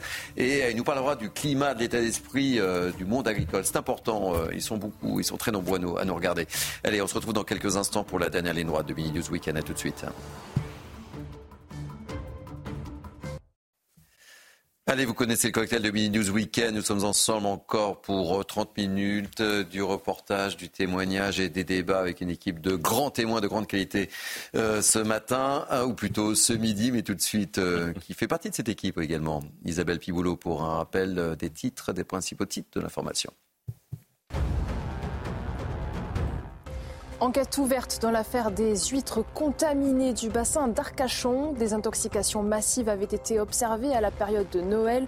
Plusieurs plaintes ont été déposées. Parmi elles, une association créée par des ostréiculteurs vise le syndicat intercommunal responsable du réseau d'assainissement d'eau. À Taïwan, le candidat du principal parti d'opposition favorable à un rapprochement de l'île avec la Chine concède sa défaite à la présidentielle. Les résultats donnent en tête du scrutin le vice-président sortant, le candidat du Parti démocrate progressiste, est décrié par la Chine comme un grave danger en raison de ses positions en faveur de l'indépendance. Et puis par souci de sécurité, les Boeing 737 MAX 9 restent cloués au sol. Décision de l'Agence américaine de régulation de l'aviation civile. La FAA attend davantage de données de la part du constructeur sur le décrochage en plein vol d'une porte d'un appareil d'Alaska Airlines. La compagnie a par conséquent annulé entre 110 et 150 vols par jour jusqu'à mardi. Merci beaucoup, chère Isabelle. Allez, dernière ligne droite. Je vous représente l'équipe qui m'entoure. Naïm Fadel, Denis Deschamps, Nathan Dever, Vincent Roy et notre ami Harold Iman, spécialiste des questions internationales qui nous a rejoints. Les amis, euh, une fois n'est pas coutume, on va parler de nos amis agriculteurs. Et c'est important de, parler des, agriculteurs. On sera dans quelques instants avec Cédric Vieille-Montel, qui est éleveur bovin à Sourniac, dans le Cantal, qui a plein de choses à nous dire. Mais on va prendre tout d'abord la direction de l'Allemagne, où la colère gronde. Clotilde Paillet va nous expliquer la situation.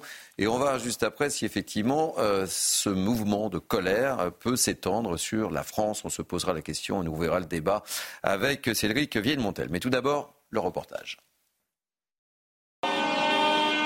C'est un défilé de tracteurs qui affluent sur les grands axes du pays depuis lundi.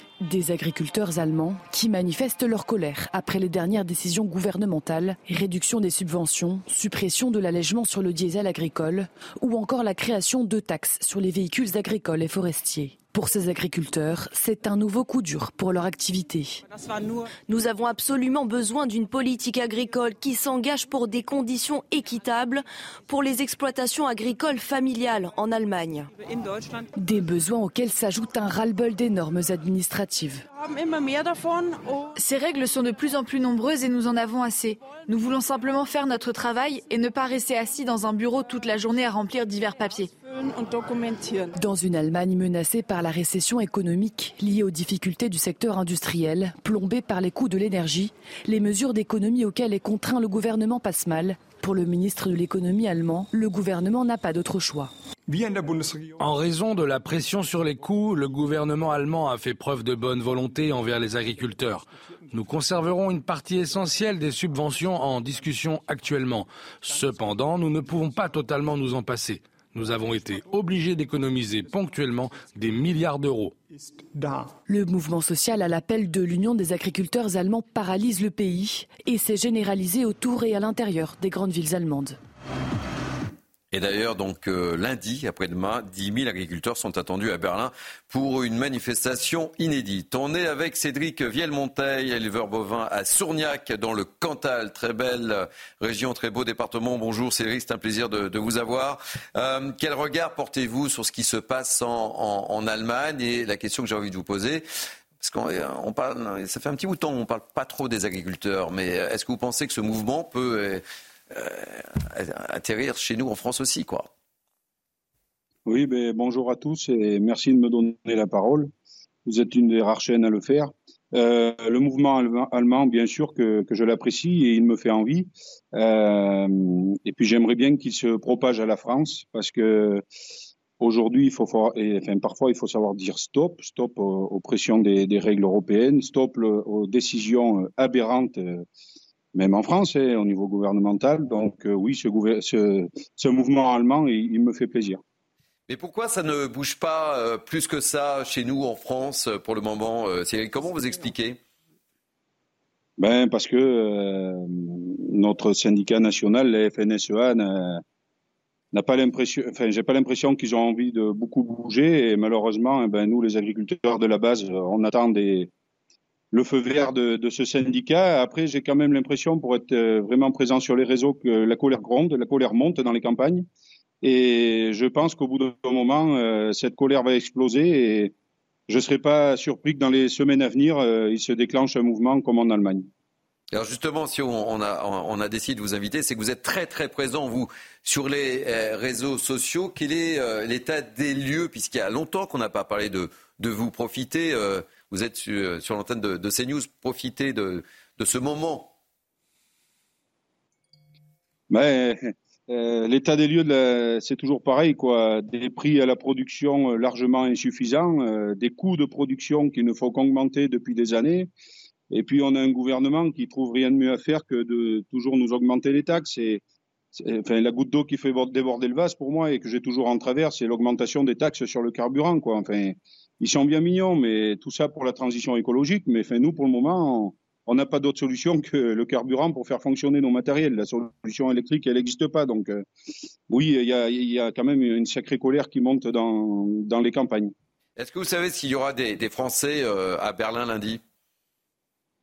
Euh, non, je ne sais pas, mais je sais qu'il y a des, ça y est, il y a des appels à, la manifestation en France et notamment dans le Sud-Ouest à la fin du mois, je crois. Je les vois pas mal relayés en ce moment sur les réseaux, donc j'espère que petit à petit ça va prendre dans notre pays. Je vous garde euh, quelques instants avec nous. J'ouvre le débat avec nos, grands témoins d'attente. C'est important ce qui se passe. Hein. Euh, c'est vrai qu'on ne parle pas trop des, agriculteurs. De, il y a beaucoup d'actualités évidemment, mais il ne faut pas les oublier. Hein. Oui, c'est un sujet majeur. Et eh ben, je vous remercie de, traiter ce thème qui. Mm. Euh, qui est peut-être aussi important ou plus que le que le, que qu'on a Mais en tout cas, c'est un sujet peut-être moins. Mm. Bah, il y a beaucoup d'agriculteurs qui nous regardent. Hein, Exactement, mais qui est central. il est central pour deux raisons. D'abord parce que les agriculteurs en Allemagne, en France aussi c'est le cas, euh, travaillent dans des conditions euh, extrêmement euh, difficiles. On sait que c'est un métier, c'est très connu, mais où il y a un taux de suicide qui est particulièrement important. on sait que c'est un métier où il peut y avoir une forme de désespoir qui s'installe. On sait aussi que c'est un métier qui fait partie des métiers souvent de transmission familiale. Euh, souvent, on est mmh. agriculteur parce que ses parents l'ont été, parce que ses grands-parents l'ont été, et on a envie que ses enfants le soient. Et on sait que cette chaîne de transmission, elle est de plus en plus. Il n'y a pas très longtemps, je mmh. croisais des agriculteurs qui me racontaient que leurs conditions de travail, etc., et qui me disaient que dans leur cas, ils voyaient que la chaîne de transmission familiale sur leurs enfants serait euh, très probablement menacée. Mais ce sujet est majeur pour une deuxième raison, parce qu'il pose la question de l'écologie. Mm. Et évidemment, euh, la transition euh, écologique est centrale. Je pense que les agriculteurs qui manifestent en Allemagne ou qui pourraient le faire demain, ou en tout cas qui expriment leur mal-être aujourd'hui en France, le, savent et sont les premiers à le reconnaître. Et d'ailleurs, les agriculteurs seront la pierre angulaire mmh. de la transition euh, euh, euh, vers une, économie plus durable, puisque ce sont eux qui sont directement liés à l'exploitation de notre terre. Mais c'est important ce que vous dites, parce que souvent ils sont très attaqués. Hein. Mais, mais, mais, on ne peut pas faire de l'écologie sans les agriculteurs. Mais justement, ce n'est pas euh, euh, euh, aux agriculteurs que va devoir reposer sur, sur, leurs épaules, que va devoir reposer toute la responsabilité, tout le poids en premier de cette transition-là. Et là, il y a, je pense, un problème. cette question des subventions pour le diesel, elle est intéressante mhm. parce que je, je, pense que les agriculteurs en soi, ils sont pas attachés au diesel. Enfin, c'est mhm. pas ça le sujet. C'est que pour eux, ça leur permet de, de, produire à moindre coût avec déjà une situation où ils gagnent de moins en moins d'argent, etc. Et des très coûteux. Si on commence à faire de l'écologie contre les agriculteurs, ça va poser des énormes problèmes et ça va rendre l'écologie antipopulaire. Donc il faut absolument que d'un point de vue écologique, on intègre le mal-être, les revendications et le, cri de colère, qui n'est pas un cri qui pas un cri politique, qui est un cri social des agriculteurs. Sinon, l'écologie euh, se heurtera à un mur. Denis. Moi, je pense même que c'est un cri de survie. Je, vais soulever deux autres sujets euh, connexes. Le premier, c'est les conditions de travail et de vie des agriculteurs. Il y a un suicide par jour hmm. euh, en ce moment. Euh, ce sont des gens que je connais bien, que je côtoie très souvent. Ils me racontent réellement comment se passe leur métier. Là aussi, c'est la France qui se lève tôt. Ce sont des gens qui travaillent dur. Ce sont des gens qui sont soumis aux saisons. Et en fait, il faut savoir qu'un agriculteur gagne moins de 800 euros par mois. Ça, c'est une réalité de terrain. Deuxième sujet très important, et là, en fait, il y a une dissonance entre le ministère et le terrain, c'est la souveraineté alimentaire. On est en train de perdre des souverainetés majeures, alors que c'était un des chevals de bataille, un des chevaux de bataille de De Gaulle sur l'autonomie stratégique. Et là, on est en train de la perdre sur la viande, sur la géopolitique du blé. C'est passionnant, la géopolitique du blé. Pourquoi on n'en parle pas? Effectivement, c'est quand même beaucoup plus intéressant que la, posture de Rachida Dati. Euh, et tout ça, on n'en parle pas. Le, métier, les conditions de travail des agriculteurs, c'est majeur. Dernier point, et je, termine, effectivement, sur la réglementation européenne qui s'ajoute comme un millefeuille, encore une fois, on parle du glyphosate parce que c'est un sujet qui s'est répandu sur tous les plateaux, mais l'Europe ne propose pas de solution. On veut toujours interdire, mais on n'impose pas aux très grands fabricants de molécules, justement, de trouver des solutions. Et on veut une transition immédiate, alors que ce ça devrait être une transition sur au moins 5 ou 10 ans. Allez, très rapidement, parce que je voudrais qu'on parle de, de, Taïwan et des outils avec Harold Iman. Parce petit retour. Petit retour. à Taïwan, c'est important d'en parler aussi. et je voudrais donner la parole également une dernière fois à Cédric Vielmontal. Petit, petit retour euh, sur l'écologie. Effectivement, euh, vous avez évoqué la question de la souveraineté euh, alimentaire qui est absolument centrale. Et je pense, moi, que précisément, les agriculteurs sont les premiers écologistes, qu'on devrait leur tendre l'oreille d'une, avec encore davantage d'acuité, car eux savent ce dont ils parlent, ils sont les premiers concernés, ce sont les premiers écologistes et ce sont eux qu'on doit écouter. Nous avons, je terminerai là-dessus, nous avons de surcroît un éleveur au téléphone, compte tenu de toutes euh, les difficultés qui sont les siennes. Il y en a une également qui me paraît très importante, c'est sur les lobbies anti-viande qui nous viennent de Nord-Amérique, qui sont extrêmement puissants et, qui doivent lui créer un certain nombre de problèmes, puisque ce qu'on nous promet, et les écologistes sont les premiers à le dire, c'est quand même de la viande en tube. Euh, moi, j'en veux pas et je fais confiance aux éleveurs français. Cédric Villemontal, un dernier mot, un mot de la fin. Quel message souhaitez-vous euh, délivrer, profiter de cette antenne? Ben, le message que je voudrais délivrer, c'est que ben, le soutien des Français, euh, il nous fait plaisir. Euh, on sait qu'on fait face à de nombreuses critiques. Euh, on l'a encore vu dernièrement. Les inondations dans le nord de la France, c'est notre faute. Les sécheresses, c'est notre faute. Mais on, on, voit quand même que les gens nous soutiennent, donc ça nous fait plaisir. Et puis j'aimerais un peu que dans les instances nationales, on écoute les gens du terrain, comme vous l'avez rappelé tout à l'heure. Euh, on éloigne tous les centres de décision. On a l'impression que ceux qui nous représentent en haut, ben même eux, ils ont perdu le contact avec leur base. Donc voilà, il va falloir apprendre à nous écouter un peu plus. Et voyez, sur CNews, on vous donne euh, la parole et c'est important évidemment et on salue tous les agriculteurs qui nous regardent si fidèlement. Euh, Denis, merci beaucoup euh, Cédric Villemontel et vous revenez quand vous voulez, évidemment. juste une phrase, c'est intéressant ce qui se passe avec les JA, les jeunes agriculteurs en ce moment, qui retournent tous les panneaux, oui, les panneaux oui. pour dire qu'on marche sur la tête. Mm. Je pense qu'il faut aussi les écouter des JA. Allez, euh, il se passe beaucoup de choses euh, à l'international. Euh, Harold Iman est avec nous. Il nous reste 6 minutes 40 très précisément. Je voudrais qu'on parle de Taïwan puisque ça vient de tomber. Le candidat qui était favori, qui était dans le viseur de Pékin a été élu et c'est une information primordiale, mon cher Harold.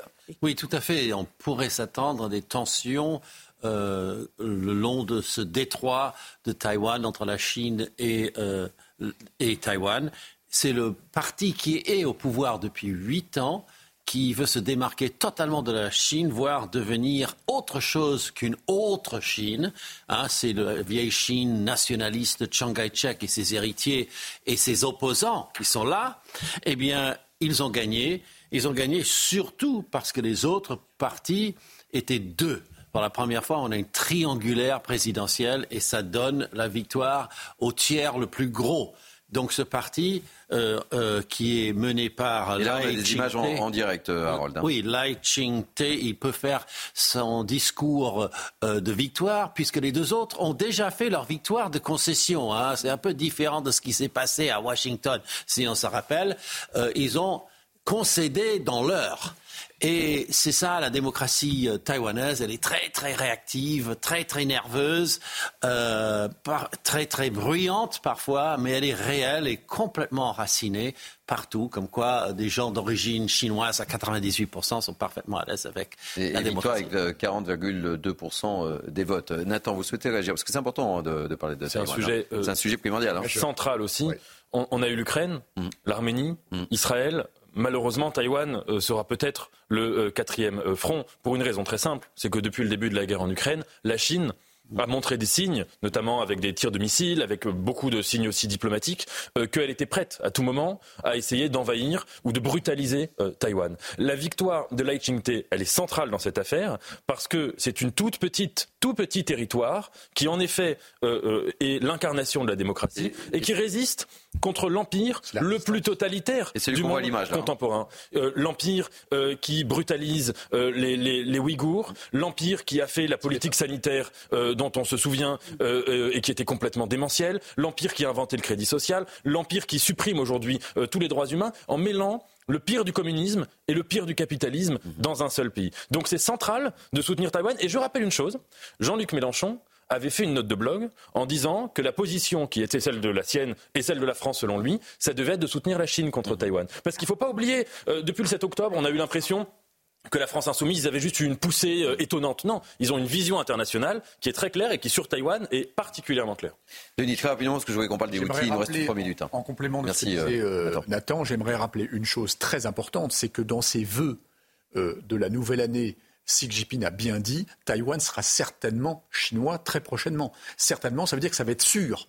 Donc en fait, euh, la, Chine, et il en a fait sa promesse, entre guillemets, de tous ses mandats successifs, c'est qu'il veut absolument intégrer Taïwan dans le giron chinois. Certains Chinois euh, quand ils sont interrogés dans la rue, alors vous me direz, c'est l'empilement de, de, l'embrigadement quelque part. Mm. Ils ont dit, on a eu Macao, on a eu Hong Kong, maintenant il nous reste Taïwan. C'est bien ancré dans la conscience populaire et malheureusement, ce sera probablement un prochain fond. Pas tout de suite. Là, c'est juste un épisode supplémentaire majeur mais en tout cas, ça va probablement arriver. Allez, très rapidement, on en a parlé hier sur ce plateau avec vous, euh, Harold Iman. On reparle de ce qui se passe du côté de, la mer Rouge, qui est plus que jamais une, zone de, conflit. Pourquoi les Houthis sont-ils en guerre? Alors les Houthis, ce sont des, c'est, le nom d'un groupe politique, hein, Monsieur Houthi, Abdelmalik Houthi. Euh, il recrute surtout chez les chiites du Yémen et euh, il a même euh, fabriqué un tiers du Yémen pour lui. C'est donc euh, un pays divisé en trois gouvernements. Et celui qui est chiite et Houthi est aligné sur Téhéran. Il a plein de missiles euh, venus euh, de l'Iran. Et voyez où ils sont, les Houthis euh, dans le Yémen. Mhm. Ils bloquent la, navigation dans la mer Rouge, essentiellement parce qu'ils veulent boycotter Israël et empêcher que tout le monde passe. Mais ils tirent sur tout le monde, toutes les nationalités, 50 nationalités. Ils disent tous, ils disent, ah, vous êtes tous liés à, à Israël, même si ces navires voulaient passer par le canal de Suez et venir débarquer à Marseille. Donc, euh, ils ont tiré si souvent qu'on a mis une flotte entière, la flotte américaine, un peu de flotte française, beaucoup de Britanniques, d'autres alliés. Et on contre-attaque, on, abat les drones, on abat les missiles, on protège le port d'Elat en Israël, qui a été tiré, qui a été visé par les Houthis, qui ont d'immenses, euh, des drones très puissants, des, missiles très avancés, Sigil et autres. Et puis maintenant, il a fallu que euh, les États-Unis et la Grande-Bretagne, pendant deux, deux nuits, bombardent les pas de tir au Yémen sur le territoire lui-même ce qui est intéressant, c'est de remarquer euh, la position française sur ces questions, car nous avons, nous aurions la possibilité également de répliquer, nous avons la possibilité de mettre en œuvre un certain nombre de représailles, et pour l'heure, nous ne bougeons pas. Euh, oui, parce que on, est, on, a le Languedoc, c'est une frégate, donc elle navigue avec l'opération américaine, mais elle n'est pas dans l'opération américaine. Bon, évidemment, c'est de la casuistique militaire. Euh, sur, sur le terrain, tout le monde est d'accord, ils, bougent ensemble, ils, ils, se téléphonent toutes les deux heures.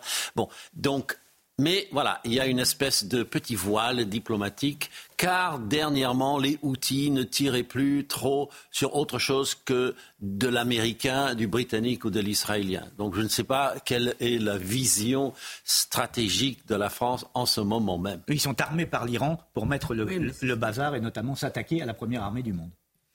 Euh, oui. Denis, très rapidement. Oui, alors si on pourrait avoir de nouveau la carte, ce qui est assez intéressant, c'est qu'on a les fameux deux détroits, là, le détroit d'Ormuz euh, à côté de, l'Iran et le détroit euh, El Mandeb au sud.